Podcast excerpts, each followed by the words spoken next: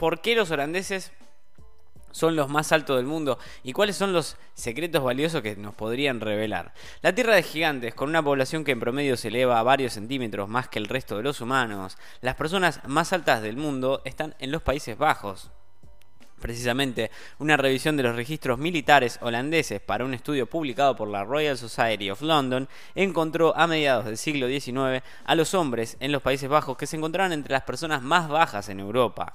En 1860, los militares holandeses medían unos 165 centímetros de altura. Así por lo menos hablaba Gavin Haynes, ¿no? la profesora Louise Barrett de la Universidad de Lethbridge, Canadá, quien formó parte del estudio. En ese momento, los hombres de Estados Unidos, hablamos de 1860, ¿no? Medían alrededor de 5 centímetros más y esa diferencia los hacía las personas más altas del mundo. 160 años más tarde, un estudio hecho con mediciones de altura y peso en 65 millones de participantes en 200 países y territorios publicados por la revista médica The Lancet reveló que en 2019 la altura media de los jóvenes de 19 años de los Países Bajos era de 183,8 centímetros. Los homólogos estadounidenses, o sea, los pares, se habían quedado atrás con 177 centímetros. En promedio, más o menos. La medida para los neerlandeses de la misma edad es de 170,4 centímetros. En perspectiva, ¿no? Pero la altura es algo que se aprecia mejor cuando se compara, y en este estudio la diferencia entre los países con estatura media más alta y más baja es de 20 centímetros o más los autores resaltan que eso representa aproximadamente 8 años de brecha de crecimiento para las niñas y aproximadamente 6 para los niños. Lo que quiere decir que las chicas guatemaltecas, o sea, las más bajitas, tenían a los 19 años la misma estatura media que las holandesas a los 11 años. Asimismo, los chicos de 19 años de 11 países de Asia, América Latina, África, subsahariana, tenían la misma estatura media que los holandeses de 13 años. Todos, pero no tanto. No obstante, todos hemos crecido. Los humanos, en realidad, nos hemos vuelto más altos a una velocidad récord en los últimos siglos. Señaló así por lo menos Eirini Marolu, la profesora de biología computacional de la Universidad de Londres. Y es un hecho en todo el mundo esto. Los hombres crecieron alrededor de 1,60 m a 1,70 m. Bueno, a mí me faltan esos 10 centímetros, particularmente, ¿no? Gracias, estaría buscándolos, esos 10 centímetros que me faltan porque sigo siendo muy petizo. Las mujeres de 1,50 a 1,60, así por lo menos lo decía la experta Melissa Hogum eh, en varios estudios hechos, ¿no? Bueno, en total se puede decir que el adulto promedio de hoy es alrededor de un 5% más alto que sus antepasados, por lo menos así los antepasados que solían serlo hace 100 años. Pero bueno, eh, los científicos continúan debatiendo las causas de este crecimiento acelerado. Se cree que la mejora de la nutrición, la democratización de la riqueza, los factores genéticos y la selección natural de los hombres altos influyen.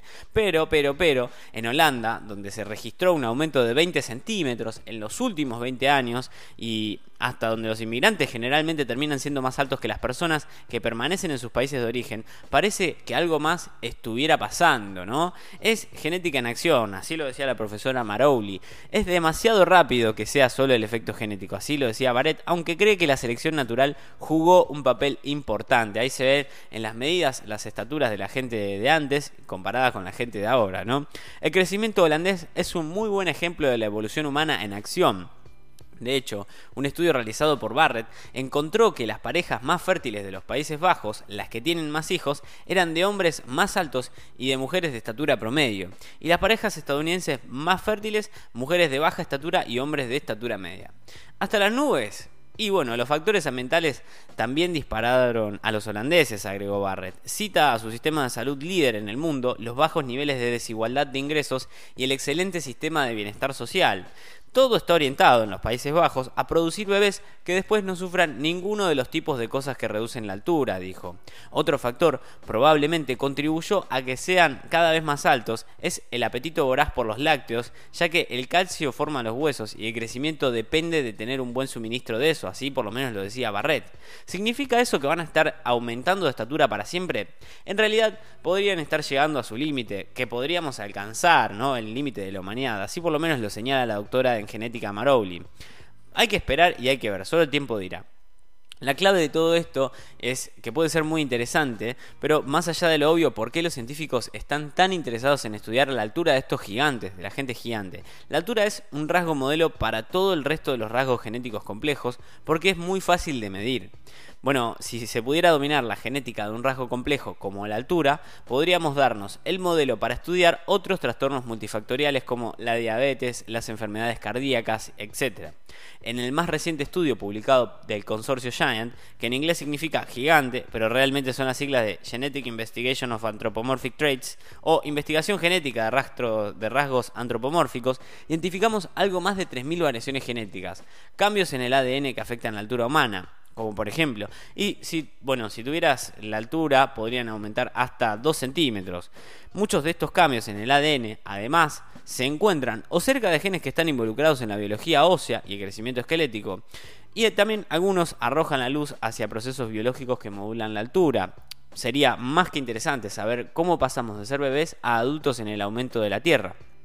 Esa es una de las preguntas complejas que no todavía se ha podido responder completamente es y también identificar un gen que se encuentra en la vía, por ejemplo, de los factores de crecimiento en la sangre, podría producir muchos nuevos conocimientos sobre estrategias terapéuticas para tratar la insuficiencia de crecimiento que afecta al 3 o al 5% de la población y sobre tratamientos para otras enfermedades comunes. Es por eso que es tan importante saber cuáles son los secretos que esta gente gigante, como los holandeses, esconden tras varios centímetros despegado del piso.